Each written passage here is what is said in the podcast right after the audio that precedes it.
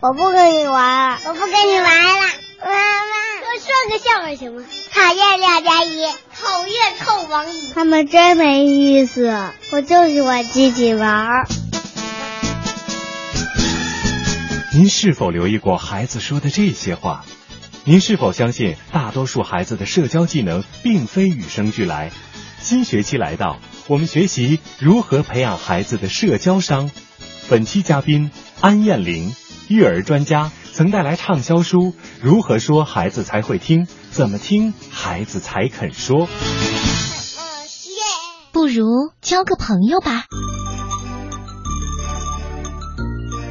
第二次请到安叶玲老师了，现在其实带来第二本书，这本书呢也是你翻译的，就如何培养孩子的社交商。呃以前都说这个人 IQ 很高，嗯但是好像大家开始关注这个 E EQ，对 EQ 已经越来越成为父母关注的一个重点了。但是对于 EQ 的真正的一个理解或者是一个定义呢，其实仁者见仁，智者见智。大家都通认为它并不是一种技能上的一个提高，而是说整个人他对于自己除了技能之外，除了智力之外因素对于一个人的影响力有多大。这个孩子 EQ 高不高，可能决定于他的家庭、他的父母、他的原生家庭带给他的东西，从小的培养环境。嗯，可以从两方面来讲，也可以说有一部分是天生的，因为如果他的父母就是情商很高的父母的话，天生他会有一个很好的一个环境来培养他的情商。对，另外一部分呢，其实如果父母在这个过程当中，他不断的在学习，他自己的 EQ 在不断提高的时候，那孩子在很好的一个家庭环境当中，那么他的 EQ 也是可以通过后天来改变，后天来提高的。那我们能不能说一个概念性的东嗯西，就是 EQ 和社交商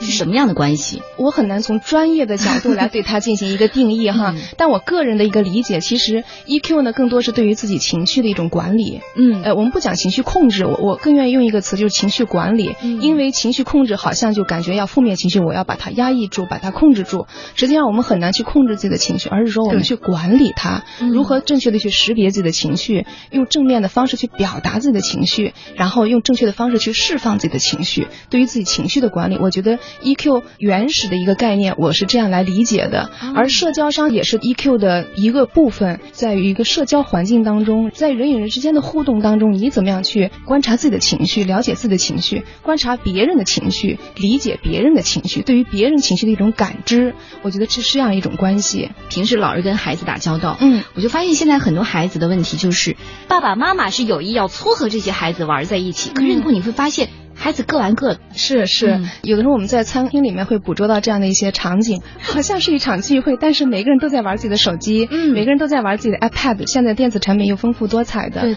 其实这本书里面他提到如何帮助孩子组织聚会这样的提到，就是说一定要有一个约法三章，其中一点就是说要把电子产品排除掉。哦，对，这是非常重要的一点。那么就说，如果我们做父母的帮助孩子们在组织一场聚会的话，那么要提前跟每个父母说，我们的聚会就是为了让孩子们之间有这种人与人之间面对面的互动，而不是让孩子们来玩自己的一些电子产品来了。嗯，你知道吗？其实因为这段时间我也组了一个抱抱团，嗯爸爸妈妈都要上班，然后又不想完全依赖老人，因为也很辛苦。嗯所以呢，当时我们就想，哎，五个家庭凑一个抱抱团，嗯五个家庭六个孩子。然后我就发现，其实大家的性格是完全不一样的，嗯不是我们平时去幼儿园接孩子、送孩子你看到的那个样。嗯当你真正去带他们的时候，你会发现，哇，真的是什么样性格都有。对有一些孩子呢，他是完全离不开电子产品的。嗯妈妈、爸爸不在身边没关系，阿姨你带手机了吗？嗯被这种孩子呢，就是我爸妈不能不在身边，必须得陪我。嗯就无论如何，他爸妈就送不走。嗯还有就是，我不愿意你碰我的东西，嗯这种占有欲很强。嗯呃，除此之外，还有这种拉帮结派的，你知道吧？嗯就是这三个孩子，我们对关着门，我们不跟你玩。对然后当时我就发现啊，原来孩子之间不是我们想象的那种大家一派和谐的样子，嗯真的是没有。但是我觉得这个是特别好的一个让孩子去进入真正的一个社交场合的一个机会。嗯，幼儿园里面因为孩子多，所以有很多的一些这样的规矩，也就大家要遵守，也不可能让每个孩子完全的去释放自己，或者完全的按照自己的意愿去做事情。刚才说的这个抱抱团，相对于孩子肯定比起幼儿园来人数要少。对那么对于孩子来说，他本身他就是一个完全放松，他要展示他最真实的那一面。但这个情况下，话，其实是很好的一个机会去观察孩子，并且去了解孩子他在一个社交场合当中处理情况是什么样子的。嗯就你刚才说的，比方说有些孩子他会抱团儿，特别是女孩子小的时候对对会更容易，就说我们几个人一伙儿，我们不要跟他玩儿。嗯但这时候其实不用特别刻意的去帮助他，除非他有需要。啊，因为这时候其实他是一个很好的去锻炼自己的一个机会。别人已经形成团伙当中，你怎么样去找到一个契合的机会去融入进去？你用一个什么样的方式真正融到这个团伙里面去？或者说有没有可能你去反思为什么你被排斥？嗯当然我们要分情况，有的时候的确是这个孩子可能他委屈了很委 屈，对。然后那些孩子可能就比较强势，就要去把他孤立起来。但是我们要分情况，然后我们要去帮助这个被排斥的这个孩子。哎，我们用什么样的方式可以跟他们一一起玩儿？然后也要帮助那些形成小团伙的这个里面，他们的所谓的那个老大，然后让他也去体验一下被排斥的这个孩子他的一种心情和感受。所以我觉得这是一个很好的一个真实的一个孩子的一个社交场所。因为现在的孩子大部分都是独生子女，对对对然后孩子天然缺少一种社交场合，嗯因为在我们自己的成长环境当中，我们有兄弟姐妹，我在家里面最小的，我有两个哥哥。小的时候家里很宠爱我，但是有的时候我要去学会妥协。两个哥哥小的时候我得到的考试的最多，那哥哥跟我要的时候，我一开始不给，我觉得这是爸妈给我的，我不想给你。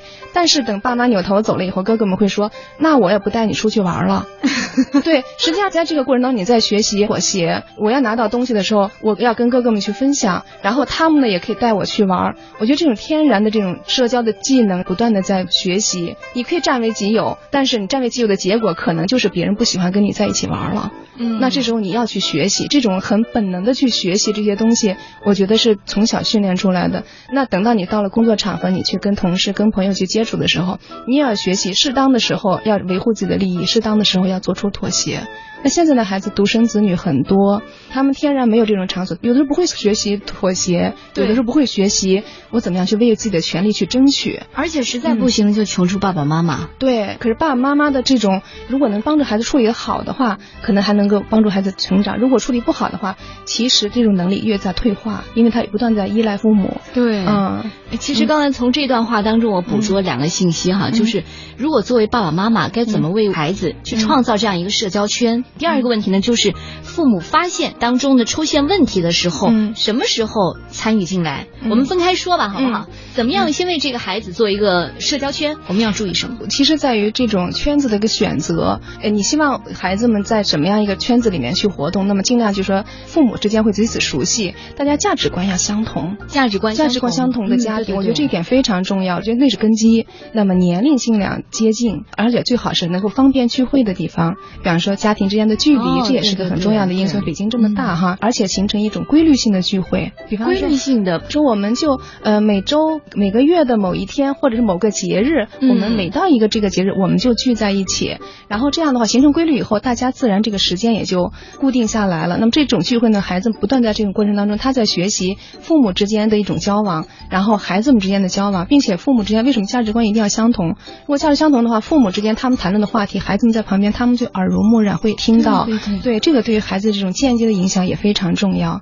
电子产品不可以带，一些危险的动作不可以做。那个伤害别人的话不可以说，嗯啊，比方说我们要说友好的话，我们不要说这种伤害别人的话，就具体的告诉他哪些话不可以说。但这个是根据孩子年龄来他的理解力来定的啊。另外一个注意点就是说，大家轮流坐庄。啊，对，哎，我这觉个得太需要了。对对对，因为一个人的负担，其实你会超你的负荷。明天该我做小主人了，我需要做什么样的准备？那开家庭会议，嗯这又是一个教育过程。是是，啊对，嗯其实刚才我特别认同的就是这个价值观一定要相当，就一定要一致。因为为什么呢？爸爸妈妈都来我们家去接孩子了，嗯接孩子之前呢，我们都会做一个总结，嗯我们发现这个孩子的问题是什么？因为很多时候你自己爸爸妈妈看不清楚的。是是都是别人的爸妈可能看清楚，哎，嗯你们家可能习惯养成的不太好，嗯可能要注意哪些方面，嗯还有这个，比如说卫生啊，可能嗯不是太好。那、嗯这些可能大家都会很直截了当的就去沟通，而对不是说我要拐弯抹角，或者说我要照顾你的情绪，嗯我这个东西就不说了，就嗯就吞回自己肚子里了。嗯那我觉得这样的社交就没有达到本身我想希望达到的一个结果。。对嗯对，所以这一点也是非常重要的。嗯，好，刚才还有一个问题就是，嗯如果发现孩子当中有冲突了，嗯比如说。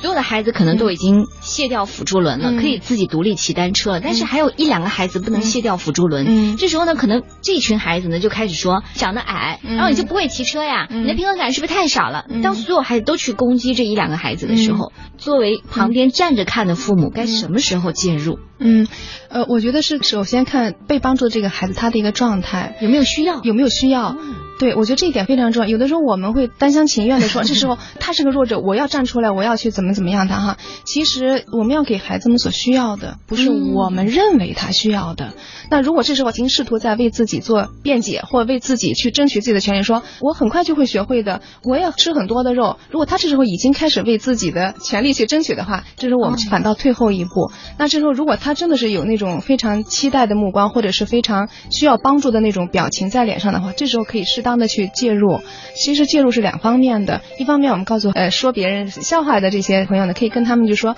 啊，其实你开始学的时候，你也用了一段时间才去把那辅助轮去掉的，然后让他去理解，其实自己也经历过那些学习的一个那个过过程，对。嗯然后呢，每个人学习的时间长短也会不一样。嗯那么他学单车时间会长一点，但他跳绳儿跳得很好。嗯就是我们要学习帮助孩子去欣赏别人的优点，这也是特别重要的。那么对于对下的孩子呢，就说是具体教他一个什么技巧，你可以身体再往右一些，你就可以更平衡了，然后辅助轮就会很快去掉，然后你也可以骑单车了，就是双方面的一个帮助，我觉得是。嗯，好。时下呢，很多父母选择让孩子玩儿，所以呢，你会发现很多爸爸妈妈下了班之后，急急忙忙把孩子接过来之后嗯放到兴趣班。嗯我说兴趣班到底能学到多少东西？他说、嗯没关系，我就是让他换一个环境，嗯跟更多的小朋友玩儿。我说、嗯哦，没问题。嗯但是你会发现，当父母愿意面临这个社交的智慧的问题的时候，嗯首选都是兴趣班。你会怎么看？哦，兴趣班其实我觉得是从两方面来看，嗯一方面他的确是在学习一种技能，嗯呃不管是英语、数学，还是更小一点孩子学的一些什么呃手工啊手工啊，对，很多画画啊这些嗯钢琴啊或者这种兴趣班，它的确是一种以技能为载体。另外一个呢，它的确也给孩子客观上营造了一个这样的一个社交圈，因为大家都是去学画画的，大家都是去学围棋的，嗯并且他们的都有同样的一种兴趣爱好的话，也有很多的共同点，这是一个方面。所以社社交上有很多的方式可以，就像刚才我们提到的这种抱抱团抱抱团，我很放松，他没有嗯特定的时间去，我这个时间我要学什么东西，他很放松，然后大家谈一些很开心的事情。特别孩子年龄小的时候，对于他的这种技能一些要求不用很高的时候，是个非常好的一种方 式， 得到你的认可。